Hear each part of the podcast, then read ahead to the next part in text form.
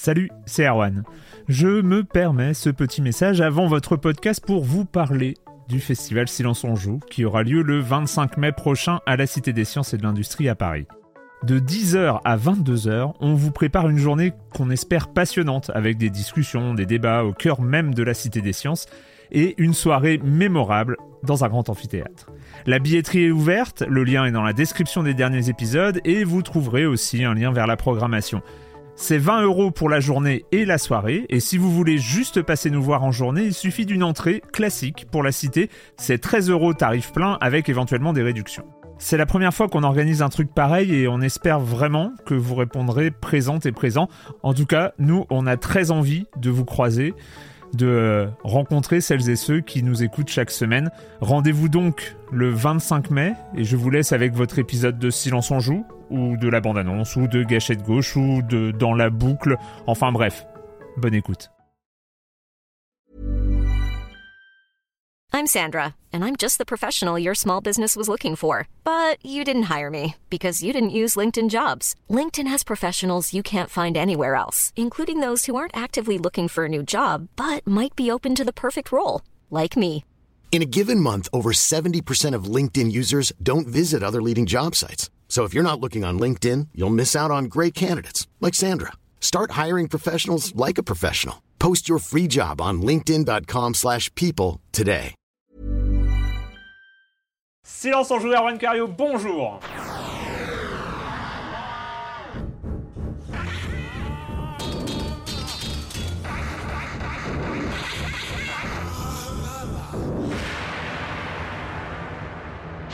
Au programme de cette... Oh non, il faut commencer une intro un peu autrement quand même, parce que ça fait doit faire un mois et demi facile, un mois et demi que euh, Silence on joue était perdu dans les limbes des internets. Et voilà, et voilà, on revient dans un tout nouveau studio. Alors pour vous, euh, pour vous décrire, ça n'a plus rien à voir avec le studio radio de, de Libé Labo hein, à l'époque, euh, quand nous étions rue Béranger. Maintenant, nous sommes dans les locaux, euh, dans l'immeuble qui héberge aussi l'Express. Et l'Express a la gentillesse euh, de, euh, de nous prêter le studio, le formidable studio télé euh, pour enregistrer Silence on joue. Et ça, c'est une bonne nouvelle. Donc, euh, je suis particulièrement très, très, très, très heureux de revenir et de refaire un Silence on joue. Euh, voilà, c'est euh, et pas et de refaire et surtout c'est un nouveau départ parce que c'est reparti. Plus jamais de pause de un mois et demi comme ça hors vacances scolaires. Faut pas arrêter de déconner. Bref. Le programme cette semaine, le programme cette semaine, reprenons le euh, voilà un programme bah, pour cette reprise. Nous allons faire un programme déprimant et prise de tête. Ça me semble être la thématique euh, la plus euh, adéquate pour reprendre comme ça avec une, après une si longue absence. Je sens qu'on vous a manqué. Et bref, nous allons parler de That Dragon Cancer, de The Witness et on finira par This War of Mine, The Little Ones. one, one, one, Once, one, one, ouais, one, one, one, one, once. little one. Enfin bon, bref, This War of Mine, dont on avait peut-être qu'on avait déjà évoqué dans Silence on joue un peu rapidement, et euh, là qui revient non seulement avec une extension et avec des petits-enfants, euh, ce qui promet, et en plus qui sort en version boîte. Donc euh, ça c'est aussi une très bonne nouvelle. Et, et puis, et puis, et puis, et puis, bah voilà. C'est déjà pas mal et je vais commencer en accueillant deux de mes chroniqueurs favoris, Erwan Eguinen des Inrock. Bonjour Erwan. Bonjour. Et Joël Métro. Alors eh, bah non, parce que si c'est diffusé là, voilà, oui, oui. de, de donc, 20 minutes. de 20 minutes, Joël Métro de 20 minutes. Bonjour, Bonjour. Joël. Bonjour. Euh, donc euh, on commence, on commence avec toi Erwan avec une petite news sur, euh, sur un Kickstarter. Oui, y, il y a un nouveau projet qui vient d'arriver sur Kickstarter cette semaine et j'en rêve déjà la nuit.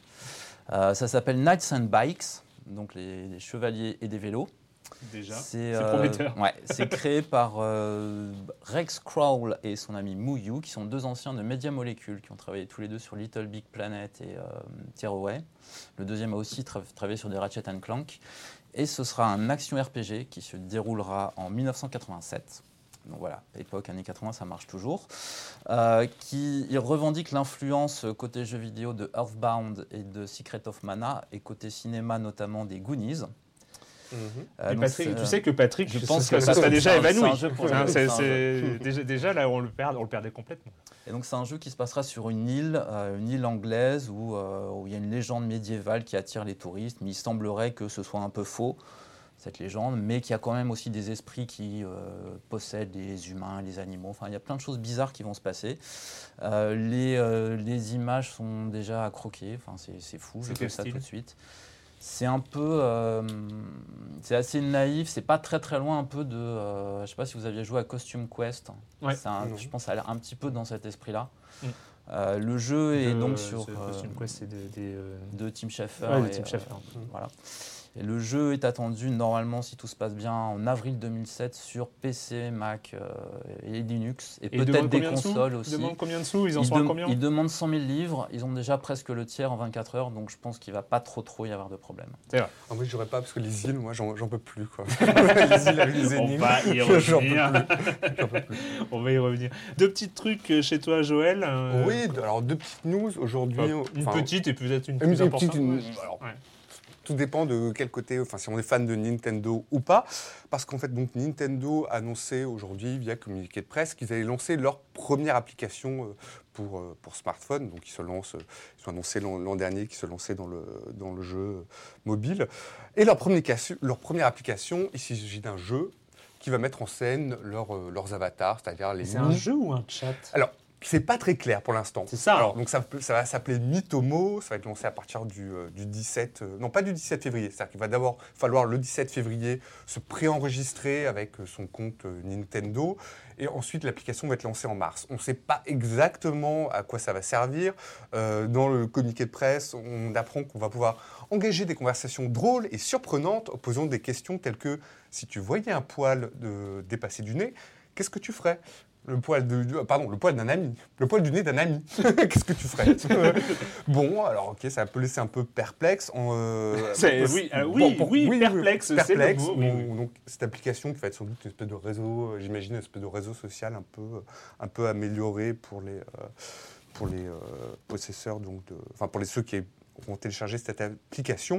Et il faut savoir aussi qu'ils vont lancer en fait cinq autres applications jusqu'en mars 2017, cinq autres, euh, non quatre autres pardon. Donc voilà des jeux qui n'ont pas encore été euh, annoncés. Donc voilà, Donc, à il voir. faudra avoir un compte Nintendo en fait. Il faudra avoir euh, un compte Nintendo, absolument. Donc euh, Et des codes amis, il faudrait changer les codes amis aussi. j'espère pas, j'espère pas. De j'espère 35 pas. lettres, Pour, et, pour ajouter un friend, il faudra taper le, le code ami. Ça, ouais, non, Bon, ça va enfin, être un en tout cas, moi, assez curieux de voir à quoi, à quoi ça va ressembler. En fait. Ouais, la première Mais au-delà de la curiosité, je suis pas convaincu, convaincu. Mais en même temps, ils peuvent surprendre. À On ne sait jamais. À voir. Après, c'est pas, c'est vrai que c'est un peu le premier système de chat qui arrive sur mobile, hein, donc Mhm. euh, ils sont un peu euh, innovateurs hein, Mhm. là-dessus. Non, Bref. Deuxième news qui concerne aussi euh, une, grosse, une grosse boîte, celle Activision. Euh, alors là, à l'heure où on enregistre, en fait, euh, un procès est en train de, de se tenir du côté de, du côté de l'Est parisien, à Nanterre. Il s'agit d'un procès, en fait, qui... Pas du tout à l'est? À l'Ouest, pardon. À l'Ouest. Pardon, excuse-moi, je m'attendais tribunal de Bobigny, du coup, enfin un truc. à l'ouest de. Nanterre, absolument. La géographie parisienne est un peu euh, voilà, lamentable. Et donc, en fait, c'est un procès qui oppose les, euh, les fils d'un ancien chef rebelle angolais, qui s'appelle Jonas Savimbi, à Activision. Et tout ça parce qu'en fait, ces fils de l'ancien chef rebelle, en fait, ont vu leur père représenté dans le jeu Black Ops 2 et ça leur a pas du tout, du tout plu parce qu'il est représenté selon eux comme une brute sanguinaire, comme un type qui va, euh, euh, voilà, qui va aller euh, zigouiller des innocents. Et ils se sont dit c'est pas, c'est pas possible, c'est pas possible. On veut, en fait, ils veulent tout simplement que le jeu soit retiré de la vente et ils réclament un million de, euh, un million d'euros de, de dommages et intérêts. C'est pas du tout pour l'argent, ils le disent, mais euh, voilà. Mais donc euh, c'est pour rétablir l'honneur de, de l'honneur Un de, million d'euros par exemplaire vendu. tu Voilà. vois. Genre un truc. euh, Voilà, ce serait pour l'honneur voilà, de, de, leur, de leur père. Alors, c'est pas la première fois que, que Activision et que Black Ops, enfin, que la franchise Call of Duty est attaquée euh, par, euh, par une personne. Il y a deux, il y a deux ans, il y a euh, l'ancien dictateur du, du Panama, Manuel Noriega, C'est qui avait, vrai. aussi, euh, qui avait aussi attaqué Activision pour euh, sa représentation dans Call of Duty. Et il a perdu. Oui. Voilà.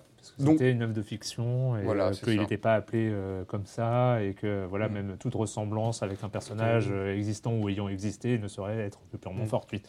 Bref. Donc voilà, donc on aura la réponse sans doute enfin, dans les prochains jours, à savoir si, voilà, si Activision va gagner ou pas ce, ce procès.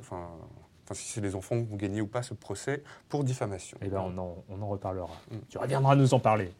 Euh, le com des com d'il y a euh, six semaines. Non, on va pas faire de com des com d'il y a six semaines parce que ça, ça- ça- ça- Mais par contre, il y a cette question. Il y a cette question qui revenait sur les, sur les réseaux sociaux, sur Twitter, sur, euh, sur les forums d'ailleurs, hein, avec la grande question. Alors, alors c'est mort, silence on joue. C'est mort. C'est mort. Si on s'en joue, euh, pff, ils reviendront pas. C'est mort. Enfin, pour. on- Et en plus, on a bien vu, on a bien vu que le début de la saison était compliqué. euh, pff, non, ça reviendra pas. Bon, bref, ça revient. Donc ça, je- je- forcément, le, le fait que j'en parle euh, euh, dément un petit peu le truc. Mais euh, je voulais quand même reparler, parce que parler un peu de l'avenir de, de Science en Joue, j'ai un peu le, évoqué le truc euh, tout à l'heure. Euh, parce que je pense que ça va faire débat, je, je vais me faire un peu, un peu insulter, mais bref, on arrive dans ce studio de, de l'Express hein, qui, qui est là, et, et il y a des caméras, et il y a des choses, il y a des choses pas mal. c'est ça, c'est ça. Après, ça peut, on peut continuer à enregistrer un, format audio avec, euh, avec, avec tout ce beau matériel, mais euh, je me suis dit que ça pourrait être intéressant au moins d'essayer de passer en format vidéo, d'autant plus que, euh, d'autant plus que voilà, il y a, y a aussi la possibilité de faire appel à nos chers amis de la, chaîne No Life pour qu'ils viennent enregistrer avec nous, qu'ils fassent peut-être un, nouveau générique en s'inspirant de l'ancien, évidemment. Bref, ça c'est pour bah, pas de date. Euh, on va continuer. Alors voilà, pour expliquer un peu le déroulé, pour que vous puissiez commencer à nous insulter ou à m'insulter. Voilà, vous pouvez m'insulter, moi. hein, je- je- pas forcément les chroniqueurs qui ne sont pour rien. Mais euh, le déroulé, ça veut dire qu'on va continuer. On va là, Silence on joue reprend, donc euh, les semaines à venir, ça reprendra dans le format habituel, dans le format audio. Et voilà. Et d'ici quelques semaines, euh, un mois, un mois et demi, je ne sais pas, euh, eh ben, on pourra passer en format vidéo. Comment ça va se passer C'est, ce sera exactement la même chose. Évidemment, le format audio continue. Alors pour ceux qui se posent la question, parce qu'ils se disent oui, on va faire, euh, ça sert à rien, on va pas envie d'écouter un, export audio d'une émission de télé, ça, ça, n'a- non, Silence on joue va rester finalement la même émission. Euh, sauf qu'on va être filmé, que quand vous, vous entendez des sons, euh, bah, il y aura des petites images qui passeront à, à la Oui, place les gens en même pourront temps. voir les images des Voilà, c'est ça. Et euh, Silence on joue, en plus d'être disponible en podcast audio, sera euh, peut-être, je sais pas où, mais probablement sur YouTube et diffusé sur, sur la chaîne No Life. Enfin, en tout cas, tel que c'est barré, c'est comme ça que ça, ça se présente. Et voilà, l'idée, alors voilà, pour ceux qui craignent aussi, c'est c'est un format, en tout cas que moi j'ai déjà fait à l'époque pour le, podcast d'écran.fr. On avait fait un peu ce partenariat avec No Life et il y avait, toujours un, podcast audio qui s'écoutait. Et voilà, on n'était on avait pas, je pense pas, l'impression d'écouter juste l'export audio d'une émission de télé. En tout cas, de toute façon, j'ai jamais voulu faire de télé, j'aime pas ça. Donc, euh, on va pas commencer maintenant. Euh, bref, voilà, c'était pour euh, vous parler un peu de l'avenir. Et, euh, et voilà, la bonne nouvelle qui est liée à ça, c'est qu'à partir du moment où on est diffusé chez No Life, on est un peu obligé de faire une émission par semaine. Eh, il y aura quand même, hein, on se met quand même une grosse contrainte par rapport au début de saison. Bref, euh, eh ben c'est le moment de commencer. On va pas commencer avec euh, voilà l'émission un peu spéciale euh, Des primes. des primes, hein, la- le, le côté un peu spécial des primes, avec That Dragon Cancer. Um, do you know how they celebrate off treatment day, like when kids are done with their treatments? I, I guess maybe you don't because you're not in the clinic as much as I am, but on someone's last day, they always bring them a cake and they sing Happy Off Therapy Day to you. I'm sorry, guys. It's not good. Basically, he thinks we should move forward with the radiation, and it, it kind of freaks me out, but it could be another miracle.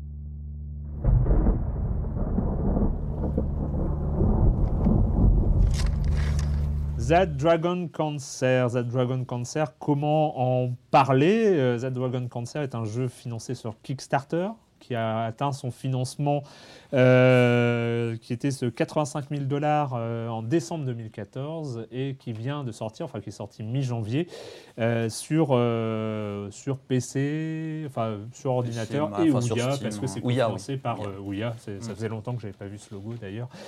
Euh, bah, je vais comment voilà, je te laisse, euh, je te laisse te lancer avec That Dragon Cancer auquel j'ai joué, donc euh, on va, on va en parler après, mais euh, voilà, ça ressemble à quoi alors? Bah, bah, déjà, c'est un, un jeu autobiographique, on va dire, parce qu'il a été conçu par bah, Ryan Green et enfin, sa, sa femme, qui s'a- qui s'appelle Amy Green. Elle n'est pas développeuse, mais elle a contribué à l'écriture, elle fait les voix. L'écrivaine, Ouais. son métier, ouais, c'est Ouais, c'est ouais. scénariste. Les, euh, leurs autres enfants aussi fait les voix, donc ils sont vraiment très impliqués. Le, le, le jeu, j'allais dire le film, euh, raconte les, la fin de vie en fait de Joël, leur, leur fils euh, qui est mort en mars 2014, qui avait un cancer, qui a un cancer diagnostiqué dès ses un an, Il a passé a 4, 4 ans, à être malade, il est mort à 5 ans. Et Ouais. le jeu était déjà en développement en fait avant, avant sa mort.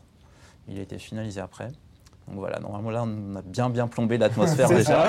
C'est ça. euh, Et donc voilà, l'idée c'était de, de raconter, alors un projet qui est euh, déjà hyper surprenant à, à la base. Après, euh, Ryan Green est game designer, c'est son, c'est son boulot. Donc euh, voilà, il y a aussi cette- cette- cette- cette- ce rapport au jeu qui, euh, qui existe et, et le fait de raconter finalement, de vouloir raconter, euh, raconter cette histoire, l'histoire de Joël euh, à, travers, euh, à travers un jeu qui voilà, dure entre 2 et 3 heures. Ouais, Il y a- y une 12, 12, ou 12 à 15, je ne sais plus exactement, enfin une grosse douzaine de séquences différentes qui Mm. se passent. euh, au départ, c'est au bord de l'eau avec un canard à qui l'enfant donne, euh, donne à manger. C'est marrant, on commence par jouer le canard en fait, Ouais. c'est assez étonnant. on, aborde, Après, on le jeu en jouant, Ouais, en en jouant canard. Ouais. Puis il y a une scène dans un parc, il y a plusieurs scènes à l'hôpital, enfin voilà. C'est des- Il y a des choses plus ou moins réalistes, plus ou moins allégoriques, Mm. euh, avec un, un parti pris qui est, euh, qui est du changement de point de vue en fait. Que ce qui commence dès le départ, on joue le canard puis l'enfant, ça, se joue par la suite aussi. Par exemple, dans le jardin public, on commence par être le père qui rejoint son enfant, euh, par exemple en haut d'un toboggan, puis on se retrouve en haut du toboggan. Alors est-ce qu'on Ouais. est l'enfant ou pas? Enfin, il y a cette, cette- cette chose un peu, ce, ce point de vue flottant sur, euh, sur l'action qui est présent quasiment du. Et l'autre la parti pris quand même euh, qui, a, qui a noté, c'est les visages qui ne sont pas représentés. visage. Il n'y a pas de visage, c'est euh, des, des- des visages neutres, polygonés, euh, voilà, surpolygonés pour qu'il n'y ait pas de, de distinction réelle euh, du visage. Et la question que je me posais, c'est comment le. Est-ce que le joueur sait dès le départ que l'enfant, euh, que le bébé est atteint d'une maladie, d'un cancer? Est-ce que ça vient progressivement? Est-ce que c'est. Bonne question. Le truc, c'est qu'on sait déjà en lançant le jeu. Euh, Est-ce que c'est dit explicitement? Je me souviens pas exactement comment c'est introduit. C'est expliqué, euh, c'est expliqué dès le départ. euh, Il y a, il y a, en fait une discussion euh, en fait avec euh, Joël qui est en train de donner des, des- des bouts de pain au canard Oui, et voilà. et il y a ses frères et sœurs qui parlent de, de la maladie de, de- de leur Mm. frère, Mm. euh, ses frères d'ailleurs, pardon, Mm. euh, qui parlent de la maladie de leur frère à leurs parents et les parents qui expliquent en fait pourquoi, pourquoi Joël est, ne parle pas Oui, encore, parle pas, euh, voilà, n'a ouais. pas encore la parole et donc voilà, il y a, il y a ces, ces passages-là. Donc, dès le départ, on, Mm. on est. Oui, euh, oui, oui, il n'y a pas. euh, Il n'y a, pas de mystère. enfin, non, il n'y a pas de mystère. C'est, on est vraiment sur l'autobiographie Mhm. complète. Euh, Avec, une- avec pas mal d'étapes, il y a une, une fête de fin de traitement à un moment, Mm. par exemple. Puis il y a des rechutes, enfin voilà, il y a, il y a tout ça, mais qui n'est pas raconté de manière euh, euh, précise, euh, où on nous explique vraiment les choses comme ça. C'est- En fait, c'est à la fois. Enfin, je crois que c'est ce qui t'a gêné aussi, c'est que c'est à la fois très allégorique et, euh, et réaliste dans un sens. C'est Mm. l'effet plus la manière dont ils les ont vécu. C'est-à-dire c'est la chose plus, euh, plus sa métaphore, Ouais. qui sont mises dans le jeu en même temps. Et moi, personnellement, c'est ce qui, c'est ce qui m'intéresse beaucoup et qui me touche beaucoup. C'est-à-dire que c'est comment, comment raconter ça. Raconter ça tout bêtement en, en disant que l'enfant est malade, puis en. Enfin, quelque chose de très linéaire et très passif, ça m'aurait pas paru intéressant. Et là, je trouve qu'il y a des moments très, très émouvants, d'autres qui sont plus, euh, plus lumineux, d'autres plus sombres. Et c'est vraiment ce qui. Enfin, c'est- comme si le, pendant qu'on jouait, comme si on était face à, au questionnement même des, euh, des parents, comment on vit ça, et du game designer qui se trouve être le père, comment on met ça en jeu en fait. Mm. C'est avec plusieurs hypothèses de voilà faire ça comme ça, et euh, avec des choses plus ou moins réussies quoi. Il y a des, des choses qui, des, des séquences qui sont euh, où le père se noie, qui, voilà, qui est presque trop trop direct. Il y a, euh, il y a d'autres moments, il y a une course de Mario Kart à un moment Mm. qui devient assez légère, c'est dans les couloirs d'hôpitaux, d'hôpital, où on ramasse des médicaments. Il y a une séquence de jeu d'arcade aussi. euh, qui est très bien faite, celle-là. qui est très bien faite, façon années c'est vraiment- 80, ouais, où ouais. le boss de fin, c'est un dragon qui se trouve être le cancer. Je pense qu'on peut pas le vaincre, en tout cas moi je l'ai pas vaincu. Moi, j'ai pas réussi non plus. J'ai euh, pas relancé le jeu pour essayer moi de non le plus. vaincre. Moi non plus. Et puis il y, a- il y a une séquence qui moi m'a aussi particulièrement touché, c'est vers la fin. Enfin, on peut spoiler, je pense, parce que s'il n'y a Oui, pas de oui. suspense, c'est pas voilà. Où on est dans un, à nouveau dans l'hôpital et où il y a plein de cartes partout, Oui. Qui sont des cartes euh, adressées par des, euh, par la famille de gens qui sont morts du cancer, adressées à ces personnes-là. Euh, Est-ce que c'est des choses qui ont été inventées pour le jeu? Je ne sais pas. J'aurais tendance à penser qu'ils ont Non. récolté des Ouais. choses comme ça, des textes. Ça, je trouve ça vraiment très, très émouvant, surtout qu'on n'est pas obligé de les lire. C'est-à-dire qu'on se retrouve dans une pièce où il y a énormément de, de cartes comme ça posées sur des Oui, meubles plusieurs accrochés au mur. centaines, et c'est vrai qu'on en lit peut-être une Moi, dizaine. et- très longtemps, ouais. j'en ai lu énormément Ouais. en fait. Et, et le fait de savoir, enfin de décider si on les lisait ou pas, enfin pour moi c'était déjà, c'est du game design déjà. Mm. Il y a, enfin c'est quelque chose qui m'a, c'est un moment qui m'a parti- particulièrement touché dans dans le jeu. Donc j'aime beaucoup le côté, euh, le côté essai, c'est-à-dire le côté on essaie des choses, comme on Mm. fait pour euh, pour se- s'en sortir avec ça et voilà, le fait d'essayer des, des Moi, je t'avoue, je t'avoue que euh, j'avais très peur euh, de Ouais. lancer. J'avais pas envie. Hein. J'avais Mhm. pas envie de lancer The Dragon Cancer. J'avais, j'avais vu hein, la sortie de, de- de- de ce jeu, mais j'avais pas envie. Euh, c'est vrai que voilà, je- bah, on vit forcément d'être confronté à ce sujet qui est un sujet euh, grave. euh, voilà, qui est un sujet. Je sais pas, non, c'est pas un sujet, c'est un sujet tragique. Enfin voilà, du- c'est- et, euh, et voilà, c'est, c'est- il faut quand même être bien dans sa tête pour, pour lancer le jeu. Et en fait, c'est en ayant lu ton papier euh, dans, dans le- dans- sur le site des Inrock euh, où je me suis dit, où tu expliquais d'ailleurs que c'est pas un jeu déprimant. Mm. La, fin est positive. Enfin, la fin est plutôt ouverte, joyeuse en fait. La toute Ouais. dernière séquence, ça nous laisse pas plomber sur le. C'est pas un jeu plombant. Voilà. Et c'est vrai, là- là-dessus, c'est vrai. C'est pas un... Et puis, c'est pas un jeu qui. Voilà, les, finalement, les, développeurs, donc les parents et puis l'équipe qui, qui les entoure, ont aucun intérêt à faire un jeu pour faire déprimer les gens. Enfin, Mm. c'est, ils, ont un, ils ont intérêt pour raconter leur histoire, raconter ce rapport-là à, à la mort, euh, à, la, à la perte euh, ou à la peur de la perte. C'est surtout ça aussi, Mm, et mm. sur euh, comment on fait avec cette épée de Damoclès permanente. Parce que bah voilà, le, Joël, dans, dans, dans le jeu et dans la réalité, on lui, il- les médecins prévoyaient un an d'espérance de vie. Finalement, il a vécu quatre ans, mais il y avait toujours, voilà, toujours des choses qui. c'est pour ça que ses parents attendent un miracle. euh, Mm. euh, et, et le truc, c'est que de fait, euh, de fait, on, on ne peut qu'être sensible au, au sujet. Je, je mets des pincettes parce que Mm. après j'ai expliqué que j'ai pas vraiment aimé le jeu, ce qui est Mm. quand même compliqué. En fait, du coup, j'étais très très mal moi après en ayant fini le jeu. C'est pas que le jeu était tragique, c'est que je me retrouvais à ne pas aimer un jeu euh, développé par euh, les parents d'un enfant mort du cancer. Mais en même temps, où c'est la pas- démarche- la le démarche jeu est fait fou- pas du chantage à l'émotion en même temps, donc c'est pas. euh, Non, mais après, tu te dis, obligé, euh, euh, ouais. enfin ouais, tu te sens pas Mm. bien de pas avoir. Enfin, après, alors juste pour contrebalancer, il y a, je pense, une des, une scène particulièrement réussie. euh, qui est une scène, euh, en fait, je ne vais pas raconter ce qui se passe, mais c'est, on est dans la pièce et il y, a deux médecins et les deux parents. Et en fait, c'est une scène où on peut revivre la scène, on peut faire des rewinds dans la scène en prenant des points de vue et en entendant les pensées là, en voix off de chaque personnage pendant que se déroule la scène. Et franchement, que ce soit au niveau de l'interface à ce moment-là, euh, des propos qui sont faits, de l'opposition entre ce que les gens pensent à différents moments euh, et tout ça, elle est absolument brillante. C'est euh, c'est une scène absolument brillante. Ce qui m'a beaucoup plus gêné, pour le reste, c'est le sursymbolisme, le, les symboles tout le temps, les, les- les- C'est- C'était, ça a fini par être trop. Enfin, en fait, on n'était plus dans. Il est dans le titre, hein, date, euh, enfin le, le concert, Oui. ce, ce dragon, quoi, dès le. Ah oui, mais je dis pas que je suis absolument pas contre qu'il y en ait. Mm. Le problème, c'est quand il y, en, il y en a et il n'y a que ça de euh, la mère avec son enfant sur un bateau pendant que le, mère, il- le père il se noie. euh, euh, on, on- on joue un oiseau qui se balade sur des constructions un peu oniriques euh, pour voir différentes scènes et entendre différents. C'est, ça a fini par presque me détacher d'un, sujet alors que l'histoire mm, était assez captivante, mais mine de rien, je ne sais pas si c'est le bon mot, mais on a du mal à, trouver, à, à trouver ces mots là-dessus.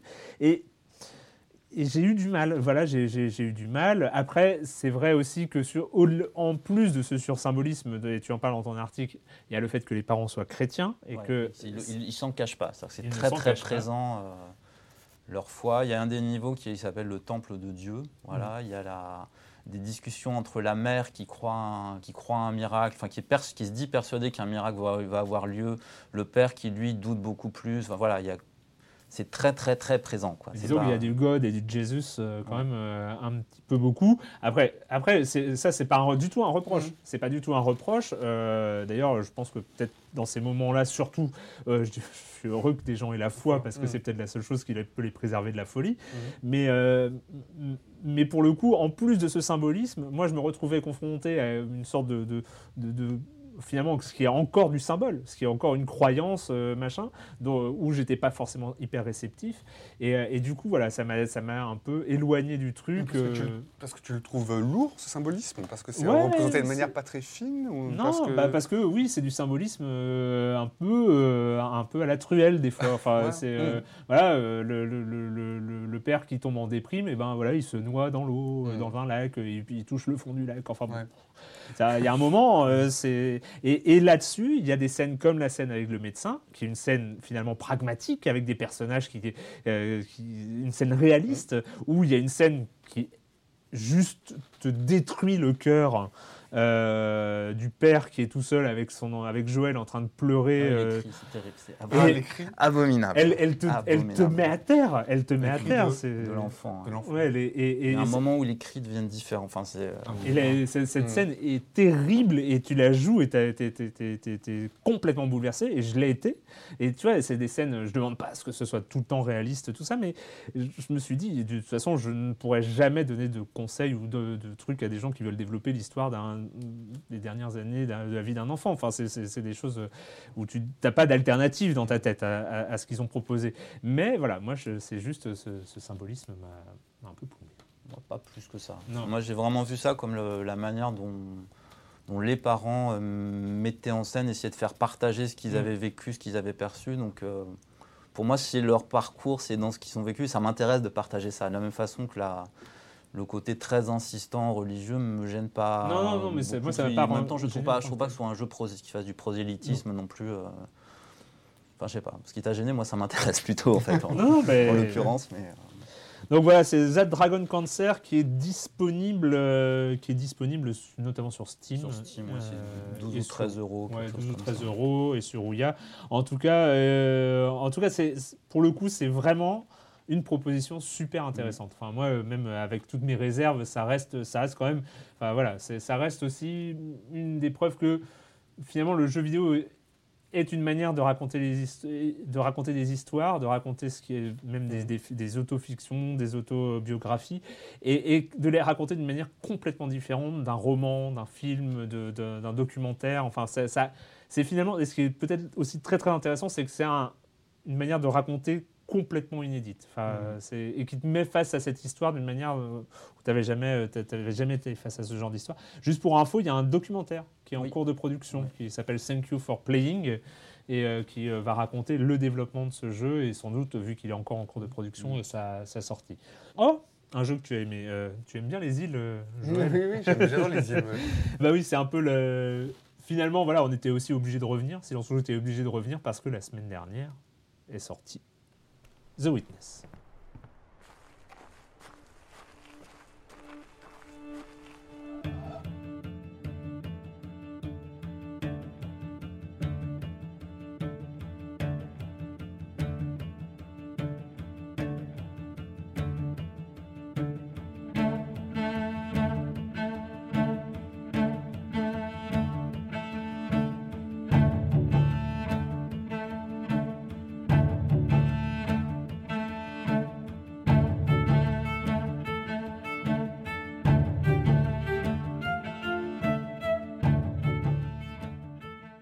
Witness, euh, Jonathan Blow, euh, avec son studio, son studio.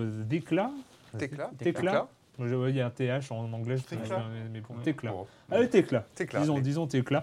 Euh, Jonathan Blow, qu'on connaît uniquement, surtout et uniquement pour Bread, sorti en 2008 sur le Xbox Live Arcade à l'occasion du Summer of Arcade. Bread, qui est connu pour, étant, pour être pardon, euh, on va dire, le déclencheur, euh, peut-être, de, de cette vague euh, indé, indé, euh, ouais. de, euh, le premier grand jeu indé Mm. qui a connu un succès populaire. Il y en avait d'autres, hein, des jeux indés. les- L'Independent Game Festival Mhm. existe depuis longtemps, la fin des années 90. Donc, mais voilà, c'est le premier grand jeu indépendant à cartonner.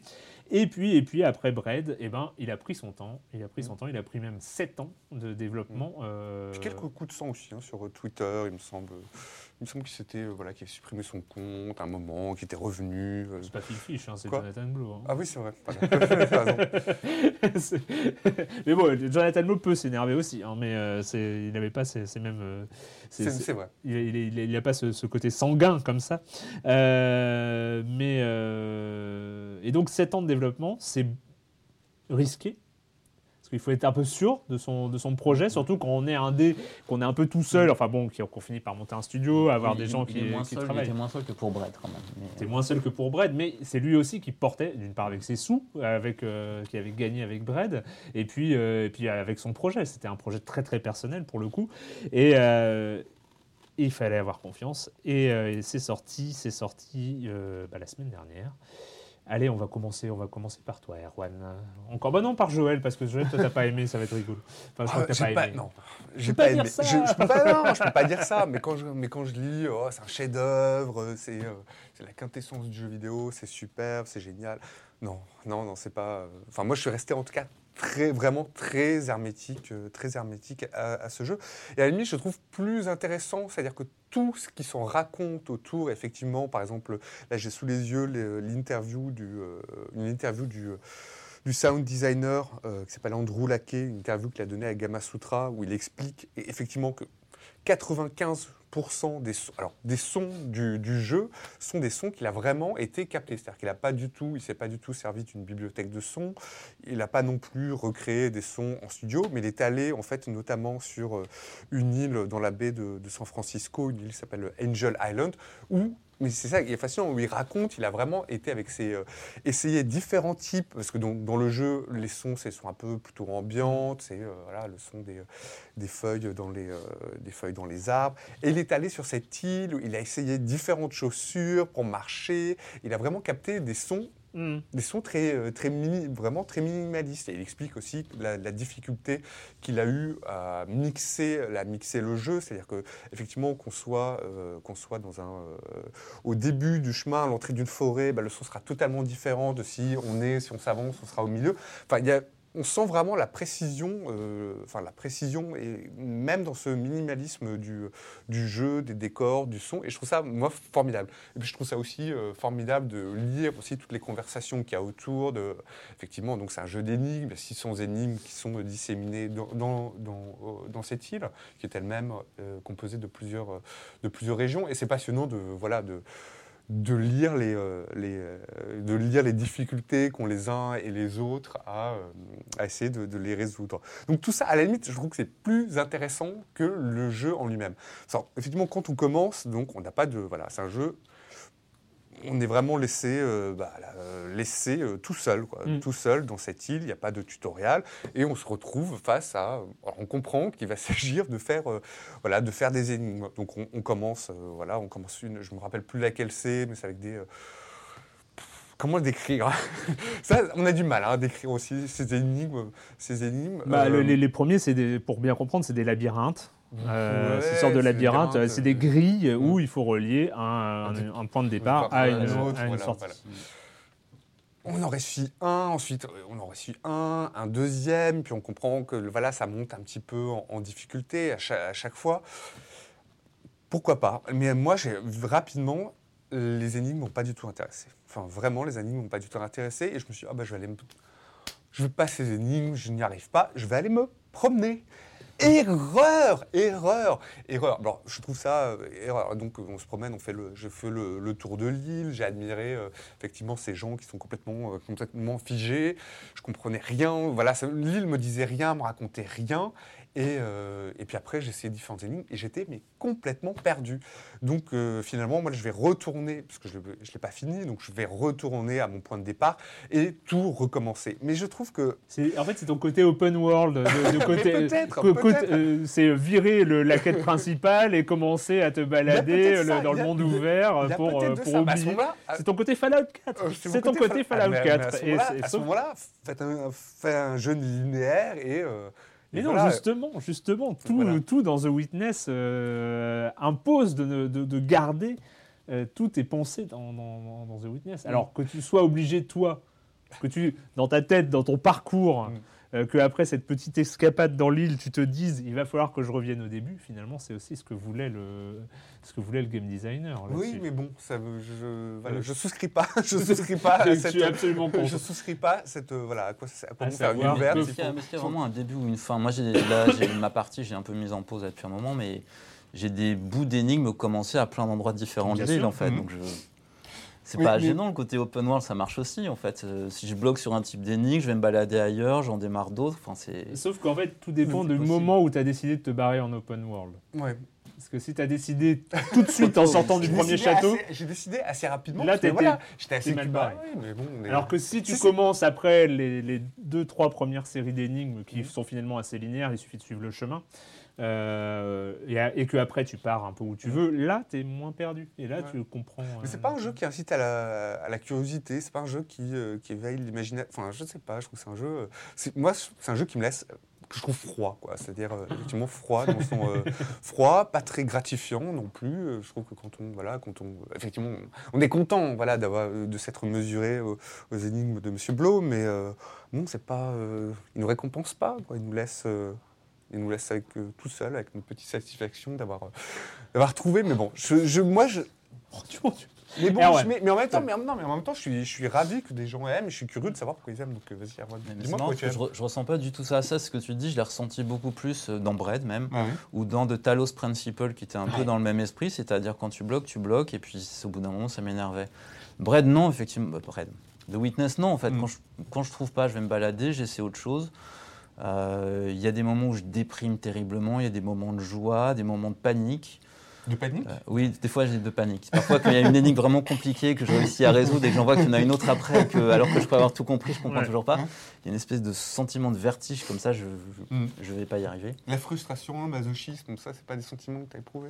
Si, enfin, masochisme, non, mais Brett me faisait ça. Parce que Mm. Brett, j'y arrivais pas. Et si j'arrivais pas à un truc, j'étais bloqué. Puis j'allais j'arrivais ensuite à autre chose euh, après avoir regardé une solution sur Internet. euh, Et donc, à autre chose qui me bloquait aussi. Et j'avais pas du tout cette impression de. Enfin, ça respire, quoi. Je trouve que ça respire dans. Dans Braille, il y avait aussi une petite question d'habileté, enfin, euh, d'habileté, je crois. Oui, le- ouais, lé- ouais, légère, légère, Légère. légère, légère. Légère. Parce que t'étais- tu faisais du rewind Mm. quand même euh, assez facilement. Donc euh, c'était. euh, Mais je sais pas, moi, y a- enfin, vraiment, moi, ce monde me fascine aussi. Alors que justement, je suis pas. Euh, Enfin, la grande influence, c'est Myst. Moi, je déteste Myst, en fait. Bah, Myst, pour moi, c'est mort. Quoi. Myst, Ouais. il n'y a rien. Ça, Ah, voilà. C'est marrant parce que moi je m'attendais à trouver un jeu justement à, à la, à la Myst avec des décors un peu, euh, un peu grandioses. Euh, Là, bon, je suis un peu. Voilà, c'est Ah non, c'est oui, côté un peu polygone, moi Qu'est-ce ça que me laisse un peu. euh, Qu'est-ce que c'est casse-couille Myst euh, Ah oui, ah, euh, Myst Driven. c'est- euh, non, non, non, ah oui, Ouais. c'était. euh, Mais euh, oui, non, pour moi, pour moi aussi, c'est- c'est c'est vraiment l'inverse. Enfin, déjà, euh, déjà, en fait, il- ce qui, est fascinant, c'est qu'il y, a- y y une logique globale sur l'ensemble des puzzles. Euh, à partir, peut-être à partir du moment où tu en as fait quand même quelques dizaines, dans, enfin une, une vingtaine, une trentaine, dans, dans- un, peu, un peu dans la chronologie normale, hein, on va dire jusqu'au, euh, jusqu'à la première grande série, enfin jusqu'- est-ce que c'est le premier laser? Je ne sais pas. Oui, ça doit être le premier laser. Une- disons une fois que tu es allé. au- Suit vers le moulin Non, c'est pas ça. oui, ouais, non, non, mais en fait, après, le truc, c'est que si tu comprends pas, en fait, il y a deux choses. Soit tu comprends pas un puzzle, c'est tu ne comprends pas ce que le puzzle te demande, c'est les contraintes liées C'est ça, à- c'est à- pas aux éléments. euh, c'est- Non seulement il faut et- trouver ce qu'il faut faire, mais il faut d'abord trouver. Enfin, il faut d'abord trouver comme, ce qu'il faut faire avant de. bah, il faut trouver. Enfin, tu sais pas ce qu'on te demande au départ, quoi. On, on sait même pas où. Le- la question limite, du comment arrive les après. C'est-à-dire, il faut parfois les, euh, parfois certaines sont. euh, Mais bien sûr. bah, alors, du- peu- alors, déjà, dé- déjà, c'est pas grand. On est d'accord. Malgré Ouais, cette impression d'exotisme assez dingue, parce que je pense que le design, euh, tu parlais du sound design qui a été très tra- Mhm. travaillé et ça s'entend, mais il y a euh, le- le- le- l'architecture aussi. Ils ont fait, euh, Jonathan Blow a fait appel à un, un paysagiste, un architecte, un, un- un level designer, enfin ou un, un autre un DA qui était aussi passé chez Ubisoft, euh, qui, euh, qui a aussi retravaillé un peu, l'ensemble. Et c'est vrai que pour le coup, visuellement, c'est assez dingue. Et surtout, ce qui est fou, c'est ce, passage à différentes zones, différentes végétations, euh, différentes topographies comme ça, euh, qui euh, se jouent à 50 mètres. euh, on passe d'une forêt à un désert. Enfin, il y, a- une sorte de juxtaposition un peu euh, aléatoire, enfin voilà, mais qui donne un, sentiment d'e- d'exotisme presque. Et surtout qui délimite finalement assez bien des zones. On sait qu'on est toujours dans la zone des marécages, et ben on, on sait que ça va être, on est sur la zone Tetris par exemple, enfin avec les pièces de Tetris. Et oui, oui, oui, Les oui. pièces c'est- Tetris penchées, mon Dieu. Qu'est-ce qui vous excite? Qu'est-ce qui vous. Moi, j'aimerais bien vous. Alors, faut- alors, mm, je sais pas, je te laisse parler parce que autrement je vais partir dans un mode Moi, moi, va être je- pénible. à la base, j'aime pas spécialement les énigmes comme ça, Mm. à la base. Mais il y a- là, il y a vraiment quelque chose qui se passe, le fait de. euh, Enfin, il y a une logique. Enfin, tu sens qu'il y a quelqu'un qui a vraiment. Enfin, tu es dans le cerveau de quelqu'un d'autre, en fait. Il y a ce, Mm. il y a ce truc-là. Tu sens qu'il y a une pensée, qu'il faut se, se couler dans sa manière de penser, la façon Mm. dont il a conçu les choses. Et c'est dur des fois, et ça fait Ouais. peur. Et c'est. euh, souvent les, bah, les énigmes, c'est enfin, c'est souvent ça, quel Mais là, soit. là, je ressens pas du tout le côté euh, ça passe à peu près que j'ai souvent dans les jeux vidéo avec les énigmes. et je sais parce que j'ai assez souvent essayé dans The Witness de faire du pif, de faire du à peu près et ça passe pas quoi. Ça passe pas du tout, du tout. Pourtant, j'essaie tout. hein. Je prends des notes sur des papiers, je prends des photos de zone avec mon téléphone pour les regarder pendant que je suis de l'autre côté en contre-champ. Et, Mais c'est peut-être ça aussi. Non, mais ça, j'aime bien. Mm. Enfin, mais normalement, j'aime pas. Mais là, si, en fait. C'est peut-être ça qui est vraiment ça, c'est intéressant. quoi. Effectivement, je, me, je voyais Er- Erwan qui, euh, Erwan qui s'escrimait avec, euh, les, euh, avec des, des graffitis, avec des graffitis de, de- voilà, des graffitis qui représentaient un peu les énigmes. Toi qui prends des photos, je c'est un jeu qu'on qu'on doit peut-être emporter dans son cerveau, euh, Ah, oui. emporter dans son cerveau. euh, Ah, de, on- fait, voilà. de, de- de fait, euh, c'est pas un jeu qui on peut pas rusher The Witness. Ça, ça ne Mm. sert à rien.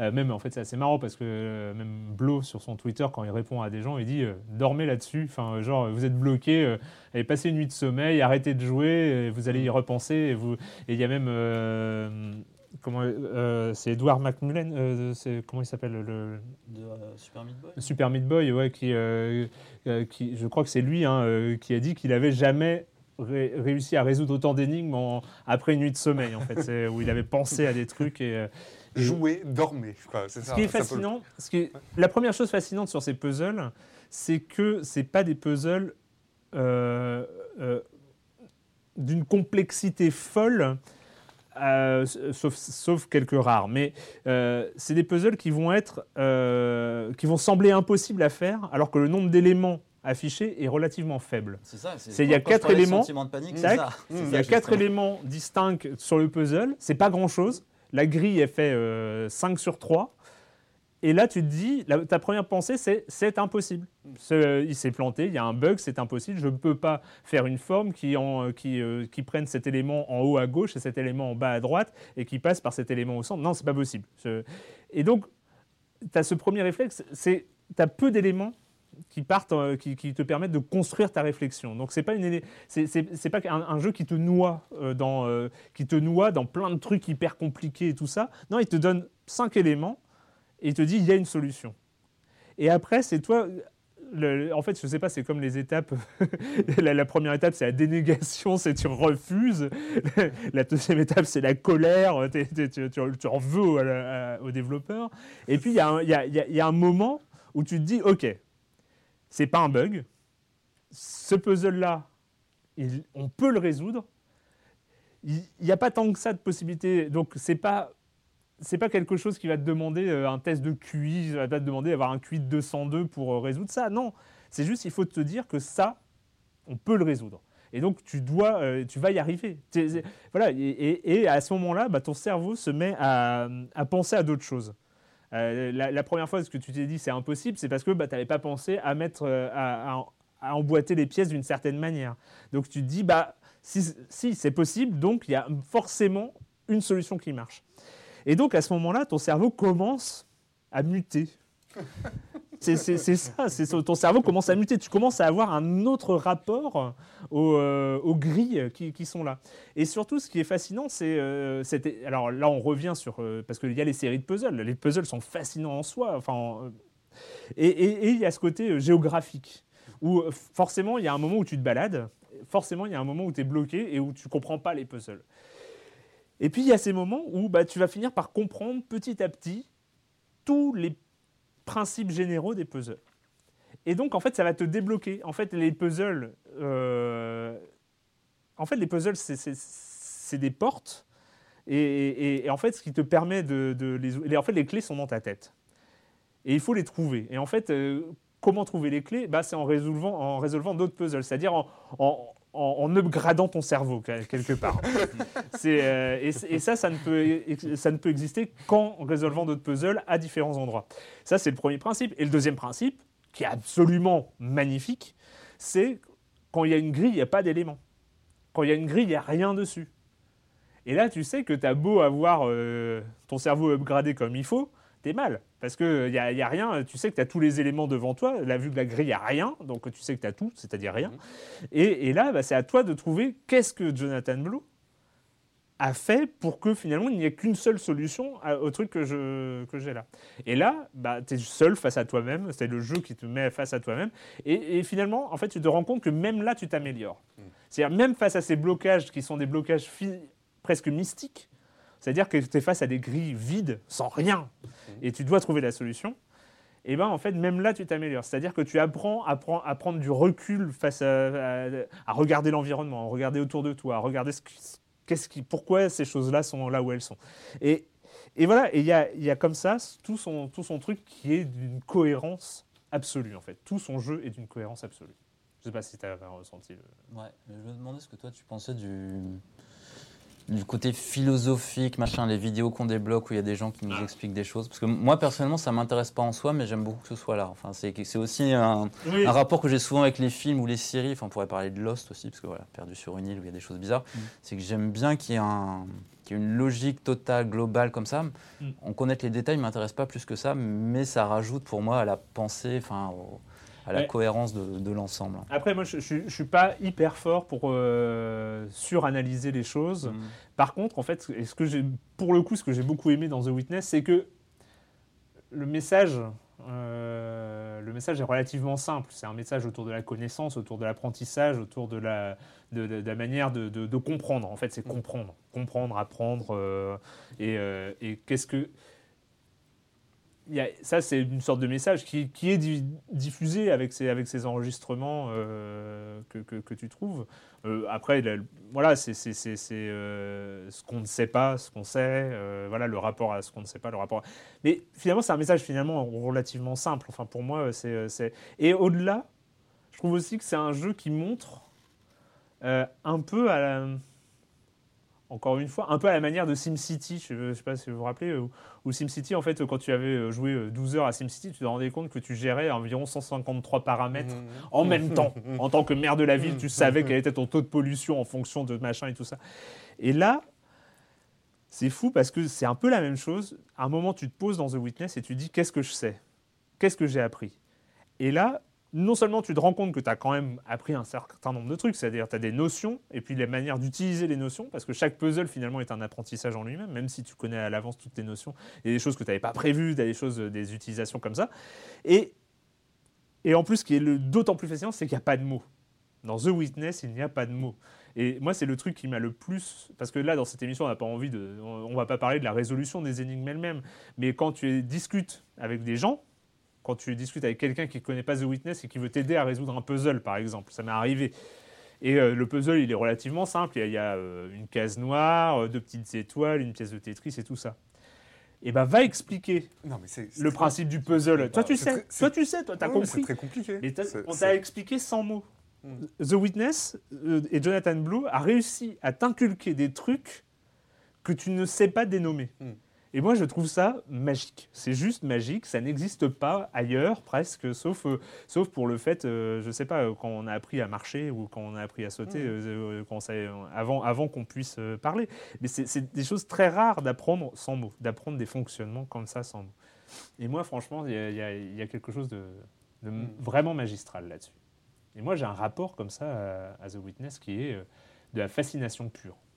Enfin, je sais pas, toi, t'as l'air. Oui, mais je suis pas, un non, mais je suis pas euh, fascination, oui, mais pas comme un monument. Et c'est justement ça en fait qui m'a agréablement surpris, c'est que je enfin, vu que j'aimais pas plus que ça Bread et que je déteste Myst, qu'il avait mis 8 ans qu'on m'annonce qu'il y a six- 600 énigmes et qu'à la base je suis pas forcément fan des énigmes, je m'attendais à une espèce de monument froid et distant et pas du tout en fait. Moi, je m'y installe très très bien dans The Witness et j'ai envie de dire, j'ai envie de m'y remettre là d'ailleurs. Et oui, et, et ça, en fait, autant moi j'ai un peu, j'ai un peu rushé le jeu. Alors ça, c'est euh, à déconseiller, hein, parce que là tu deviens fou très très vite euh, bah, pour euh, évidemment écrire, euh, écrire mon, mon article dessus.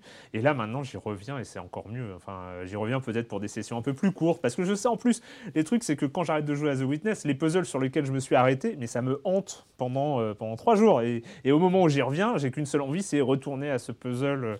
Où il n'y avait aucune indication et je me dis ah j'ai peut-être trouvé la solution et alors là et en plus quand tu as trouvé euh, c'est- c'est c'est fou là, là, par exemple je suis en train de penser au puzzle que, sur lequel je bloque ouais. c'est c'est un, truc qui est euh, Tu peux le décrire?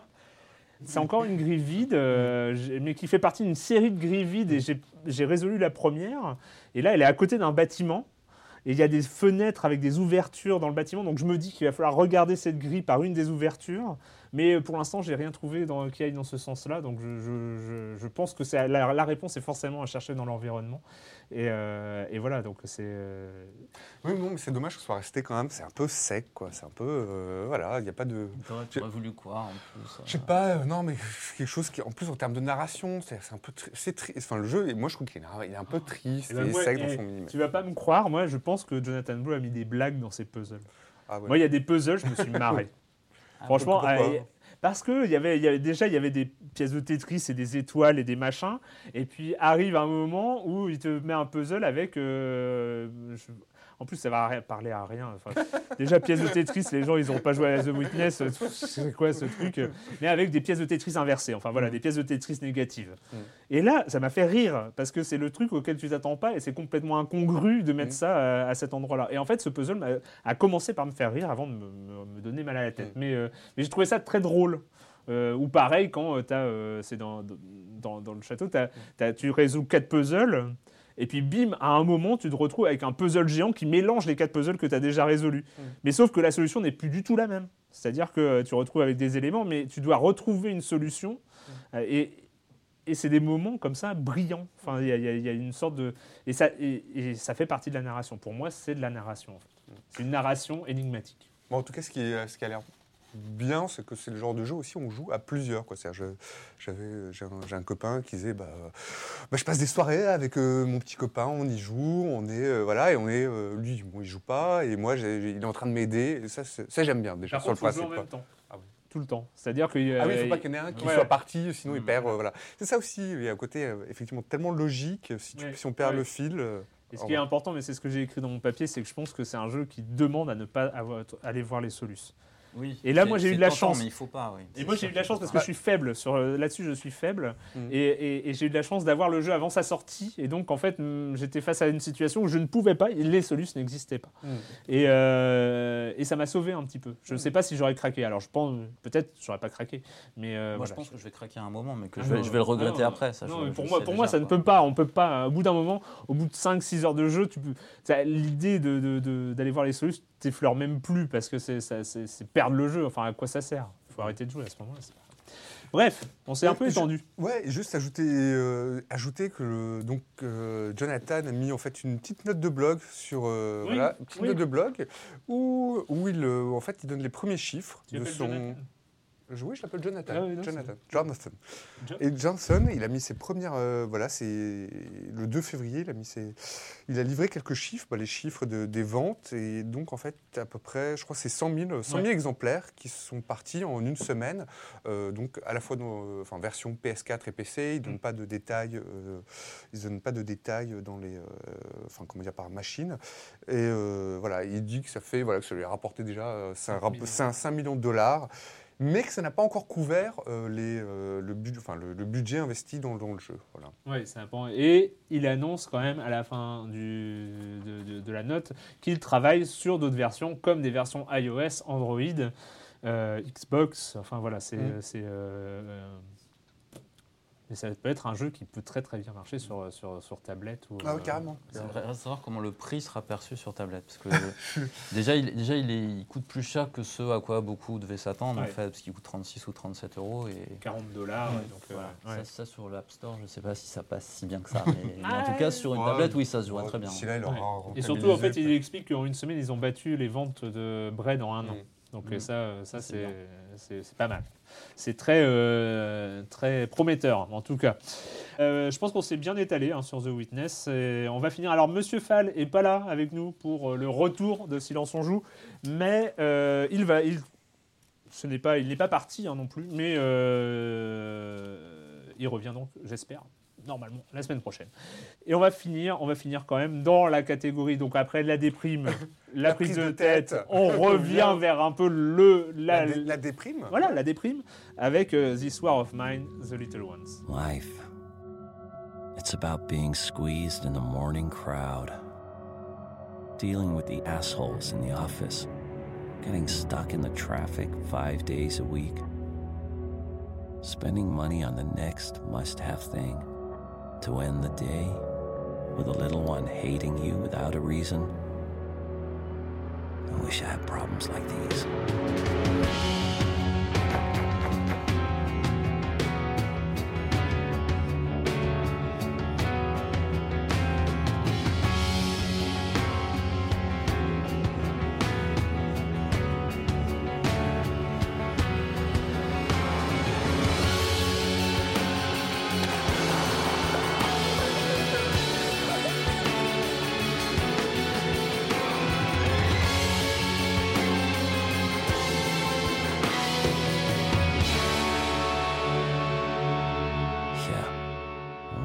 Such problems.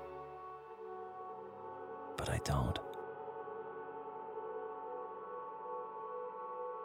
This War of Mine, The Little Ones, donc il y a un DLC euh, pour ceux qui avaient déjà le jeu ou qui est la version vendue en boîte maintenant sur, euh, sur euh, P- PS4 et Xbox One. PS4 et Xbox One. Euh, on rappelle un petit peu le contexte. J'ai laissé un peu toute la musique, ça me rappelait une- la musique de Silent Hill 2. Oui, c'est vrai, sur- sur la fin, oui, Il y un avait petit- un petit petit truc. comme ça. Mm. De... Bref, c'est pour ça que j'avais laissé ça. hein, C'était un- Euh, bref, petit rappel, This War of Mine. Oui, voilà, pour les auditeurs qui ne sont pas encore, qui ne sont pas encore sautés par la fenêtre et jetés dans le vide. voilà.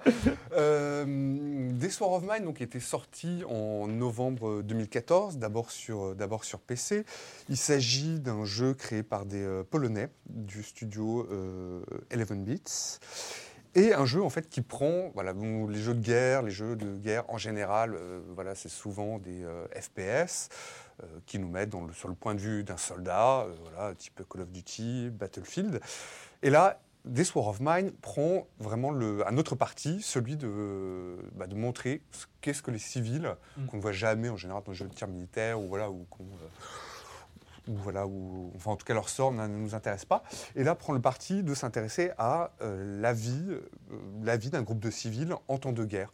Donc le jeu au départ était euh, vraiment, comment dire, les, les des développeurs s'étaient inspirés notamment du, du siège de Sarajevo, euh, qui a duré des années, qui a fait des, des milliers de, de morts, pour voilà, pour raconter, ils s'étaient inspirés de ça pour raconter, voilà, qu'est-ce qu'on Comment on fait quand on est civil en, en temps de guerre? Qu'est-ce qu'on vit? Alors donc on se retrouve face à ce jeu donc en deux dimensions avec un vue de coupe, vue de, vue de coupe avec un côté euh, donc noir et blanc donc c'est pas noir et blanc crayonné, magnifique. noir et blanc ouais, très très vraiment 3D crayonné en fait, Ouais. euh, de 2,5D 5D, en fait, c'est voilà, c'est vraiment, 2,5D c'est crayonné, vraiment c'est- très très très beau. Puis voilà, puis on commence le, on commence la- l'aventure en étant dans une maison, dans une maison dont on va commencer en fait à voilà, les, les jours passent. Le premier jour, on va, on va comment, on va euh, essayer de trouver dans cette maison des, euh, bah, tout bonnement de quoi se nourrir, de quoi ensuite se protéger, euh, de quoi euh, des médicaments pour éventuellement Dormir. dormir, enfin vraiment des Ouais. choses voilà, des choses de base qui, euh, qui peuvent nous paraître euh, peuvent nous paraître, comment dire, euh, nous qui sommes, euh, voilà, qui sont pas en temps de guerre, peuvent nous paraître euh, anod- anodines, mais lorsqu'on se trouve, j'imagine, en Syrie, lorsqu'on s'est retrouvé en Syrie, à Homs, il y a quelque temps, j'imagine que voilà, que c'est pas que c'est compliqué, voilà, que c'est, compliqué. Et je trouve que le jeu est, le jeu est très, est, très fort. Alors, il se présente à la fois, c'est un jeu de survie, et puis en même temps un jeu, de- il a un petit côté aussi jeu de gestion, jeu d'exploration. Enfin, il y a un peu tous ces trois. C'est un jeu aussi qui, voilà, qui est fait avec enfin, assez peu de moyens. C'est un jeu un peu minimaliste aussi, mais qui a vraiment une euh,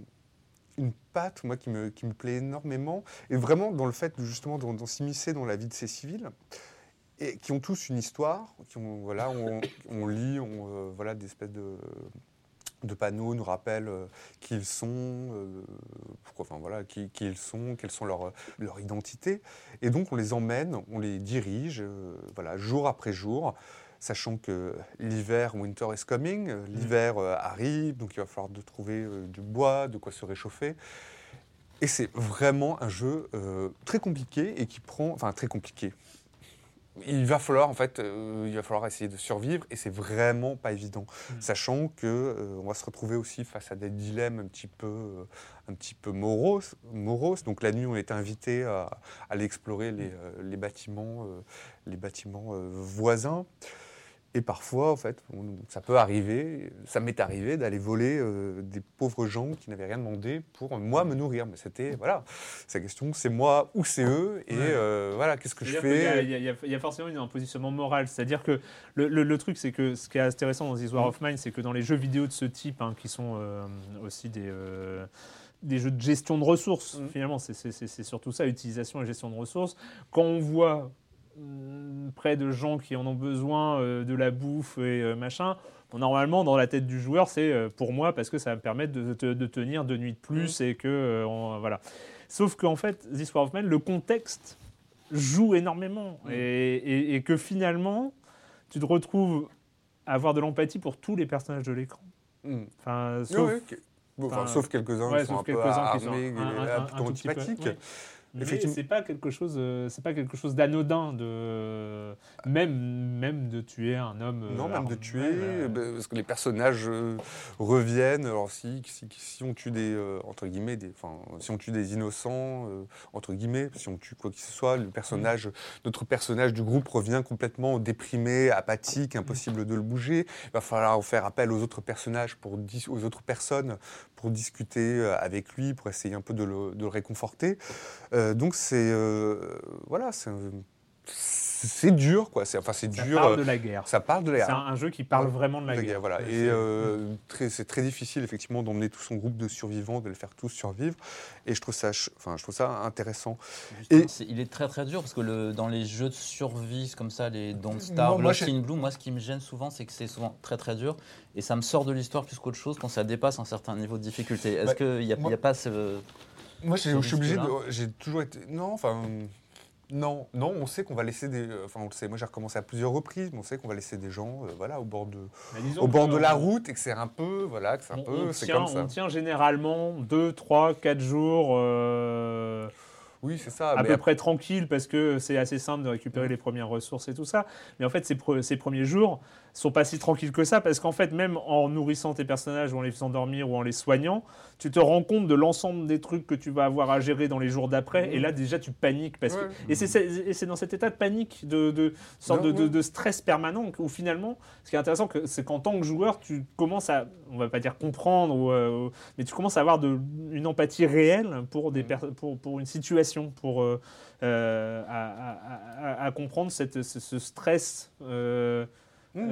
vraiment stress per- permanent. per- permanent C'est- de après, nuit. après, c'est plus un de nuit stress. comme de jour. C'est plus un ce qui est marquant, c'est plus le stress que la difficulté en absolu en fait. C'est. Non, bien dit, ouais, c'est vrai, c'est vraiment ça.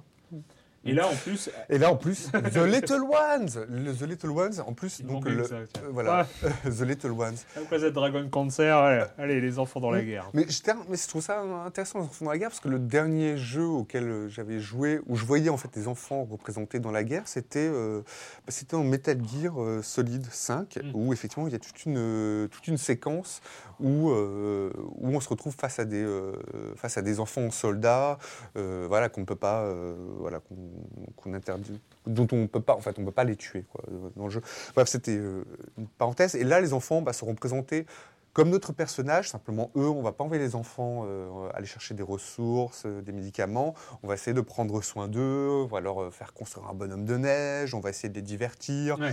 de leur faire faire une de la balançoire. Donc c'est, pour moi, c'est pas un grand grand ajout par rapport au jeu en lui-même. C'est vrai que ça crée peut-être en- encore un peu plus d'empathie, effectivement, parce que en plus les gamins, alors c'est terrible parce que les développeurs, ils ont mis la photo des, ga- des gamins, de leurs propres gamins, euh, ou des gamins des si, c'est les gamins des voisins. Enfin bref, j'aurais dit, j'en étais ouvert l'un d'entre eux, mais vous vouliez pas les faire mourir dans le jeu? Ah non non, on ne peut pas montrer ça parce que justement c'est Mm. c'est un peu nos enfants, puis c'est un peu, euh, ça reste un, voilà peut-être un, un tabou de montrer les, les enfants euh, en train de mourir dans un jeu quoi. C'est pas, euh, quoique dans Spec Ops The Line, il y avait une scène un peu dure aussi où Oh. là, enfants. Oh. Euh, Bref, moi je, moi je trouve ça, moi j'adore ce, ce jeu Ouais. Et euh, voilà pour ceux qui n'ont pas joué en tout cas sur PC, je- moi je recommande très vraiment chaudement d'y jouer sur euh, console PS4 et bah, Xbox faire, One. alors. Ah oui vraiment. Voilà. Version boîte maintenant. Version boîte. This, war, of- This War of Mine, The Little Ones. Euh, bah, c'est fini pour euh, cette semaine, pour cette reprise formidable. Mhm. Je suis, oh, vous pouvez pas savoir comme je suis heureux d'être là. il est- ah bien, Ah malgré la thématique un tout petit peu ardue de, ce, de, de cette reprise, euh, voilà. Spécial Kirby la semaine prochaine. C'est ça. un truc comme ça, Spécial rose. Ouais. Hein, tu vois, pour ouvrir un petit peu. hein. Mhm. On, on va chercher. On va Ouais. chercher. En plus, il y a Firewatch qui, qui, qui sort dans Ah pas si, longtemps. il arrive. Ouais, ouais, il arrive, Firewatch. Peut-être pas la semaine prochaine, pour enfin dans Silence on joue, on va voir. Euh, bah, c'est terminé, oui, pour cette semaine. Euh, et la question rituelle à laquelle vous n'allez pas échapper. Et quand vous ne jouez pas, vous faites quoi, Erwan? Euh, moi j'ai regardé une série américaine, forcément américaine, qui s'appelle Red Hawks. Non, mais Parce que tu vois, c'est ah oui, un peu. ouais, c'est ça, Bah, c'est c'est une série Amazon, bah, comme Transparent Oui. et quelques autres, mais qui n'est pas encore diffusée en France et, et c'est dommage. Euh, c'est une série qui se passe dans les années 80, euh, dans un country club assez chic, et le, le personnage principal est un, étudiant à la fac qui, est, euh, qui devient assistant du prof de tennis du country club pour l'été. Et euh, il y a son, un de ses meilleurs amis qui, lui, est, euh, est à l'accueil, garer les voitures et qui un peu dealer de, de drogue aussi. Euh, il y a sa copine qui est prof d'aérobic ou quelque chose comme ça, mais qui, elle, semble avoir des idées de l'avenir différentes des siennes. Et, et que lui, le garçon en question, est aussi un petit peu attiré par la fille du direct du président du country club, euh, le président qui est joué par Paul Reiser de Dingue de Toi. Enfin bon, il y a plein de personnages comme ça. C'est une comédie. Je trouve qu'il y a quelque chose de John Hughes en fait. Sur le papier, tout est très stéréotypé et dans les faits, non, ça vit. Enfin, ça montre que les séries, c'est pas juste aussi du scénario, mais c'est aussi de la mise en scène, voilà, tout ce qu'on en fait. C'est un récit d'apprentissage. Euh, il y a 10 épisodes pour l'instant dans la première saison. Je ne sais pas si on aura une deuxième, mais je, recommande particulier Alors, parce que c'est The dans les Red- années 80 et tout ce qui est dans les années 80 est forcément bien. Oui. et The Red Hawks, euh, Hawks. O-A-K-S. Ah oui, d'accord. Je ne sais pas trop ce que ça veut dire d'ailleurs. J'aurais dû Hawks, rechercher avant Hawks. de venir, j'aurais été plus. H.A. Non, O-A-K-S. Ah, les Hawks, euh, c'est les... pas des, des chaînes, des, Peut-être, ouais. Ah, peut-être, ouais, quelque chose comme ça. Je te laisse euh, la responsabilité. Merci. Voilà. Joël Et moi, j'ai lu, euh, le- j'ai lu le livre, enfin, ou en tout cas, les recherches qui ont inspiré le film Chocolat. Euh, donc, le film Chocolat avec Omar Sy, qui, euh, de Roger Dizem avec Omar Sy, là, qui est sorti ce mercredi.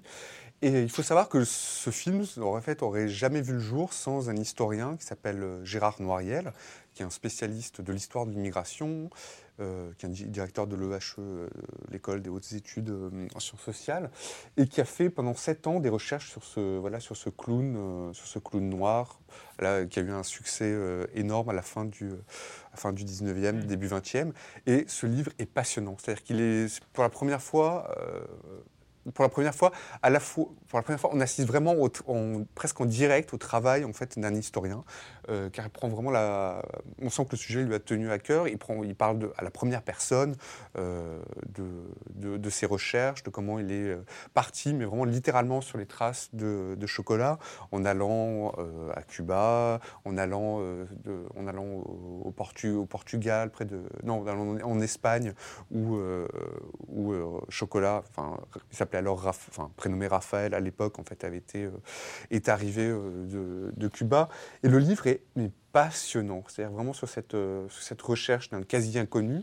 Donc il est très difficile en fait d'avoir des, euh, d'avoir des traces parce qu'en fait dans le, le monde du cirque, des, des saltimbanques, bah, il y a eu assez peu d'archives en fait euh, de, cette, de cette époque. Et vraiment comme un, bah, c'est vraiment, il a fait comme un, c'est comme un, bah, on parle de puzzle, mais c'est comme un puzzle qu'il a essayé de reconstituer à partir de, de bribes d'archives, ci et là, pour reconstituer l'histoire de, l'histoire de ce clown. Et voilà, je trouve le livre mais passionnant. Et j'ai pas encore vu le film, mais génial. Voilà. Cool, Mm. cool. Eh ben, moi, pour ma part, euh, j'ai pas encore fini, euh, mais c'est euh, un peu l'incontournable euh, série documentaire sur euh, Netflix, Making of a Murderer, tout le monde parle. Qui est absolument incroyable. 10 épisodes, j'en suis, euh, j'en- j'ai commencé le huitième. Euh, le, le pitch qui est expliqué dès le premier épisode, c'est euh, donc un homme qui a passé euh, 18 ans en prison, accusé à tort d'avoir violé une femme et qui a été libéré au bout de, au bout de 18 ans à suite à des à des à de l'ADN en fait, à une analyse d'ADN. Parce qu'il était censé passer encore quand même pas mal d'années. Et bref, euh, il sort et puis il commence à quand même euh, remuer un peu euh, les conditions qui ont fait qu'il a atterri en prison et le travail de la police locale avec lesquels euh, c'est quand même un peu bizarre ce qui s'est passé au niveau de la police locale pour qu'il arrive en prison.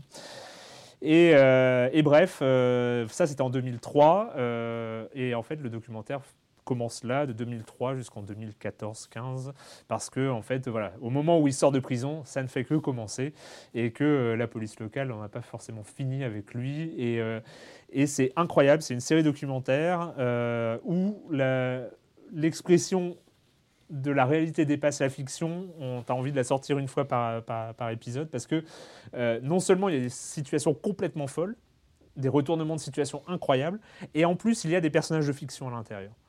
C'est-à-dire les avocats, par exemple, sont des personnages de fiction. C'est pas possible. Ces mecs-là sont écrits tellement ils sont parfaits, ils sont bien, ils sont. euh, et et c'est ça, la- enfin, c'est une force incroyable de, de- de- de cette série. Voilà, Making a Murderer sur Netflix. Et j'ai un truc à dire. hein. C'est quand même dingue. Ça veut dire que je fais des choses. hein.